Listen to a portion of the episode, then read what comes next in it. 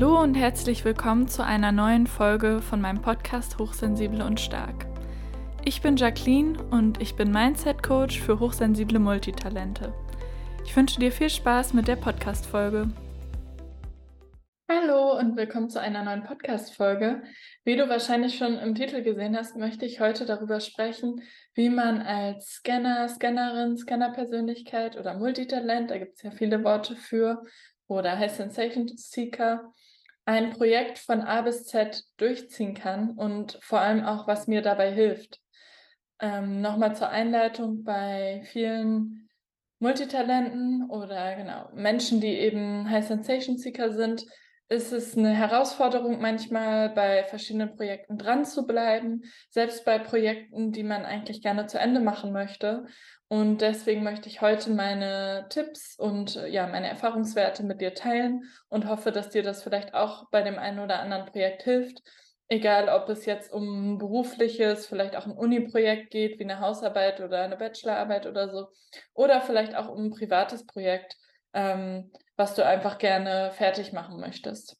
Die erste Sache, die mir immer sehr hilft, ist, mir mein Warum aufzuschreiben, also quasi auch meine Motivation. Beispielsweise bin ich jetzt gerade dabei, ähm, ein neues Buch zu übersetzen und bin fast fertig. Ähm, und dabei habe ich immer daran gedacht, warum ich das mache. Zum Beispiel jetzt in meinem Fall, um Menschen quasi zu helfen oder zu unterstützen, das Wissen auch für sie zugänglich zu machen und ähm, habe dann halt auch an E-Mails gedacht, die ich zum Beispiel zu meinem anderen Buch bekommen habe und das hat mich halt super doll ähm, motiviert. Was ich auch noch gemacht habe, zum Beispiel als ich im Bachelor studiert habe, ist, ich habe immer das Endziel visualisiert. Zum Beispiel, wie ich mein Diploma oder mein ähm, Bachelorzeugnis bekomme und wie ich dann mit ein paar netten Menschen zum Beispiel essen gehe und darauf anstoße. Ähm, und das hat mich auch total motiviert, wenn es ähm, schwierig war und ich keine Lust mehr hatte, an das Endziel zu denken, um dann quasi weiterzumachen. Ich finde generell Bilder super kraftvoll und arbeite auch gerne ähm, mit Visionsboards oder Vision Boards, wie auch immer man sie nennt. Und darin kann man halt gut nicht nur das Endziel visualisieren, sondern auch einfach Bilder raussuchen, die einem ein gutes Gefühl geben oder die für bestimmte Emotionen stehen, die man mit dem Weg oder auch mit dem Ziel verbindet. Natürlich geht es am Ende nicht um das Ziel, ähm, sondern um den Weg und darum, wie wir uns jetzt schon fühlen wollen. Aber seien wir mal ehrlich, manchmal ist das leider, muss ich manchmal sagen, auch so in dieser Gesellschaft, dass es halt vielleicht wichtig ist, äh, etwas mal ab und zu zu Ende zu machen und einen Abschluss zum Beispiel zu haben. Und äh, dann ist es als Multitalent besonders wichtig, irgendwie, auf jeden Fall war das für mich immer so, Methoden zu finden, um dabei zu bleiben. Wenn ich so richtig raus war oder ein Tief hatte oder ein Motivationstief, habe ich entweder versucht, so minimal wie möglich ähm, ein bisschen weiterzumachen, um ein bisschen was zu schaffen oder ganz radikal einfach mal Pause zu machen. Wenn wir jetzt zum Beispiel über das Buch, was ich gerade schreibe oder über Sätze reden, dann würde ich vielleicht einfach sagen, oh, ich bin gerade so unmotiviert, das war jetzt nicht der Fall, aber ähm, hätte auch sehr gut sein können. Ich mache jetzt einfach mal komplett eine Pause, gar nichts und widme mich anderen Projekten und gehe da dann wieder neu ran. Ähm, das kann einfach auch manchmal sehr hilfreich sein. Und was mir auch immer extrem hilft, das hast du wahrscheinlich auch schon oft gehört, sind ganz konkrete Ziele oder Zwischenziele zu haben und bestimmte Meilensteine ähm, festzulegen. Oft ist es bei mir so, dass ich am Anfang eines Projekts noch sehr motiviert bin und es fast äh, wie von alleine läuft und ich äh, dann halt losgelegt habe und voller Elan war und dann irgendwann in der Mitte zum Beispiel jetzt auch bei dem Buch dachte, oh, ähm, ich habe schon so viel übersetzt und das hat jetzt so lange gedauert, aber ähm, es fehlt halt auch noch so viel. Ich habe gerade mal die Hälfte geschafft und das hat schon ewig gedauert. Mm, oder auch, ja, vielleicht ist das irgendwie eintönig. Ich wünschte, ich wäre fertig, ich habe keine Lust mehr. Dann habe ich eben wieder mein Warum angeschaut, um neue Motivation zu bekommen und habe dann auch ganz konkret, das habe ich auch wirklich so gemacht, Meilensteine festgelegt für einen Tag oder eine Woche und habe halt mir so die Treppe vorgestellt und gedacht, ich gucke jetzt nur auf diese Treppenstufe, wenn ich die geschafft habe, die nächste. Weil mich das dann halt irgendwann überfordert hab, hat, als ich gesehen habe, wie viele tausende Wörter äh, ich noch übersetzen muss, weil ich habe jetzt irgendwie 70 oder 80.000, glaube ich. Und das ist halt extremst viel, wenn man bedenkt, dass jemand, der professionell übersetzt, am Tag äh, ungefähr 2000 Wörter übersetzt, weil es halt manchmal auch sehr lange dauert. Und da kann man sich ausrechnen, wie viele ähm, Arbeitstage das sind. Und da, da, wollte ich halt nicht hingucken und habe deswegen gesagt, ich mache mir ein Ziel, notiere mir das in meinem Kalender, egal ob digital oder ähm, auf Papier oder halt in, in meinem Tagesplan oder wo auch immer ähm, ihr plant. Am besten mit geblockter Zeit, die dann, bei mir war das so, ich wollte nicht, dass sie dass das zu viel Zeit ist und auch nicht zu wenig Zeit, damit ich nicht prokrastiniere, aber damit ich auch nicht äh, irgendwie mega am Stress bin und das gar nicht schaffen kann, weil es unrealistisch ist, habe ich mir meistens so drei Stunden oder vier Stunden, je nachdem, wie kompliziert der Teil gerade war, den ich übersetzt habe, für die 2000 Wörter eingeplant. Und mein Tagesminimumziel war dann an den Tagen, an denen ich übersetze, 1000 Wörter. Und das allgemeine Ziel, was ich eigentlich immer erreichen wollte, 2000 Wörter. Und wenn ich das an dem Tag erreicht hatte, dann habe ich auch aufgehört. Weil sonst kommt man manchmal da rein, mehr und mehr und mehr zu machen und dann hat man halt am nächsten Tag vielleicht schon wieder keine Lust. Genau, und das hat für mich super gut ähm, funktioniert.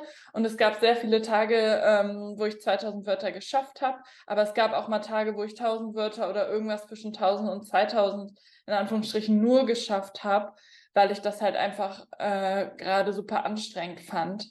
Ähm, oder vielleicht an dem Tag auch noch was anderes davor oder danach anstand. Also es war nicht die einzige Sache, die ich gemacht habe. Und was mir super wichtig war, dass ich am Ende immer so ein, ähm, ja, nochmal so ein bisschen Inventur gehalten habe und gedacht habe an dem Tag, dass ich das jetzt in Anführungsstrichen feiern kann oder dass ich zufrieden damit bin, wenn ich 1000 Wörter geschafft habe oder 2000, weil es einfach nur darum ging, den Prozess zu folgen und einfach weiterzumachen. Und jedes Mal, wo ich das wieder geschafft habe, bin ich meinem Ziel näher gekommen. Habe nicht ausgerechnet, wie lange ich jetzt noch brauche, sondern einfach weitergemacht, um so Stück für Stück halt diese vorgestellte Treppe quasi nach oben zu klettern oder laufen.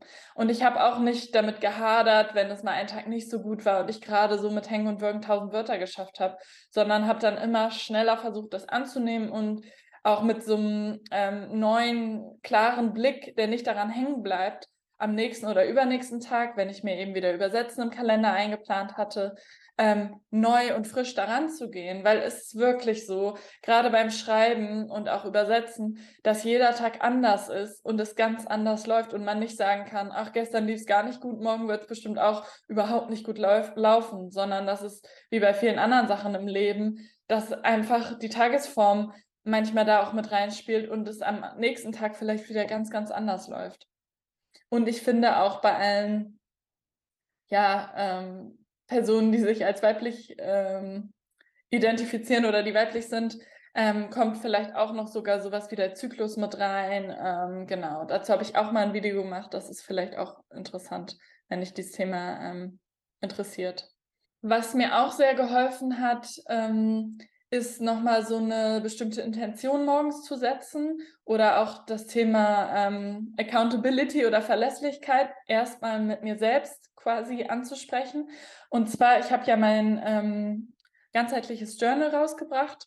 Dazu gebe ich übrigens am 1. Dezember auch noch einen Workshop und danach kommt ein, das erste Mal ein Sale für Weihnachten. Das heißt, wenn dich das interessiert, folgt mir da auf jeden Fall oder ähm, genau, komm gerne zum Workshop. Das verlinke ich mal in der Infobox. Aber dort ist es auch so bei der Tagesübersicht, dass ähm, ich zeige jetzt hier mal irgendeine, dass ähm, ich die heutigen Prioritäten und Projekte aufschreibe mit 1, 2 und 3 und mehr auf keinen Fall. Und dann steht dort noch, dass ich mich verpflichte, das zu machen, was ich mir jetzt vorgenommen habe, mit Unterschrift. Und das wirkt vielleicht erstmal komisch, aber das bringt richtig viel ähm, ja, Accountability, ähm, nochmal Intention zu dem Tag und wirklich diese 1000 oder 2000 Wörter in meinem Beispiel oder was du machen möchtest, ernsthaft anzugehen und ich unterschreibe quasi dafür und verpflichte mich, das heute zu machen. Und das wirkt bei mir auch immer Wunder, wenn ich mir das nochmal so aktiv vornehme und da eine Intention setze. Zu dem Thema Verlässlichkeit und Accountability gehört auch noch ähm, sich zu verpflichten, zum Beispiel mit anderen Menschen Und je nach Ziel kann das natürlich sein ähm, mit Freunden oder Kolleginnen und Kollegen, die vielleicht auch selbstständig sind oder die gerade auch studieren und ähm, auch eine Abschlussarbeit schreiben oder so.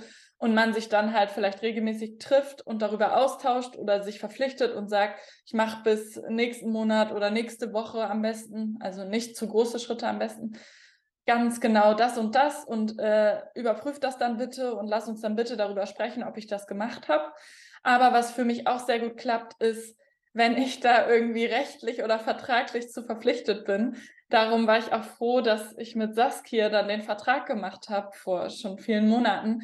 Ähm, und da steht eine, also für die Übersetzung des Buches von Niederländisch auf Deutsch, und da steht eine Deadline drin, bis wann ich das Manuskript fertig haben muss. Ähm, und da habe ich mich halt mit einem konkreten Enddatum verpflichtet, das mit Saskia abgesprochen. Das war übrigens auch ihre Idee und das macht ja auch total viel Sinn ähm, mit dem Datum und dann haben wir das beide unterschrieben. Und natürlich gibt es da immer einen Weg drum herum, aber trotzdem ist das für mich persönlich wichtig, immer auch ein bestimmtes Datum im Blick zu haben. Was bei mir auch gut klappt, ist, wenn ich mich, ich sage jetzt mal in Anführungsstrichen, monetär verpflichte und irgendwo Geld investiere. Zum Beispiel jetzt ähm, wenn ich irgendwo in Vorleistung gehe und schon was drucken muss, wie jetzt bei den ganzheitlichen Journals und die bestellen muss in der Druckerei und das bezahlen muss, dann bin ich auch viel motivierter darüber zu sprechen und dafür vielleicht Werbung zu machen, um die zu verkaufen, weil ich die ja schon hier liegen habe. Ähm, oder wenn ich ein Programm mache, also an einem Programm teilnehme, was Geld kostet, dann bin ich mir auch sicher, dass ich mir die Lektion angucke und das Wissen wirklich ähm, ja quasi haben möchte. Oder wenn ich zum Beispiel ähm, das merke ich auch immer bei Coaching-Kundinnen und Kunden, dass die wirklich äh, dedicated sind und ähm, committed sind, äh, mit mir zu arbeiten, weil wir erstmal bestimmte Termine und Ziele festlegen, aber auch, weil die natürlich auch Geld dafür bezahlen. Und das ist natürlich auch ein guter Anreiz, wirklich dort zu sein und sein Bestes zu geben und sich zu verpflichten. Gar nicht so sehr mir gegenüber, sondern den eigenen Zielen und den Themen gegenüber, die sie erreichen wollen oder woran sie eben arbeiten wollen. Deswegen ähm, genau dieses Commitment mit anderen Menschen, mit dir selbst und auch in Bezug vielleicht auf Geld oder andere Aspekte, ähm, die wirklich dafür sorgen, dass du dich bewegst und dass du das machst, sind manchmal sehr, sehr hilfreich, finde ich.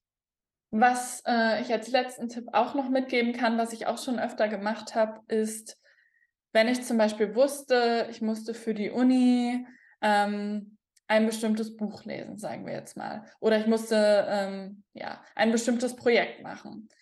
Dann habe ich mir immer überlegt, ähm, also wenn ich wusste, ich habe da eigentlich keine Lust zu und wahrscheinlich macht mir es vielleicht nicht so viel Spaß, habe ich mir überlegt, was eine Kleinigkeit daran sein könnte, die mir Spaß macht. Zum Beispiel ähm, oder auch in Mathe in der Schule. Ähm, vielleicht macht mir das Thema generell nicht Spaß und ich finde das schwer. Ähm, aber was ist denn eine Sache daran, die mir Spaß macht? Zum Beispiel das dann am Ende auszurechnen und das richtige Ergebnis zu haben oder was auch immer. Ich kann da jetzt gar nicht so ein konkretes Beispiel geben, aber manchmal finde ich, es gibt ja auch Aufgaben, wo einem das meiste daran keinen Spaß macht, aber manche Sachen daran interessant sein könnten. Oder dass man sich überlegt, warum man das interessant finden könnte.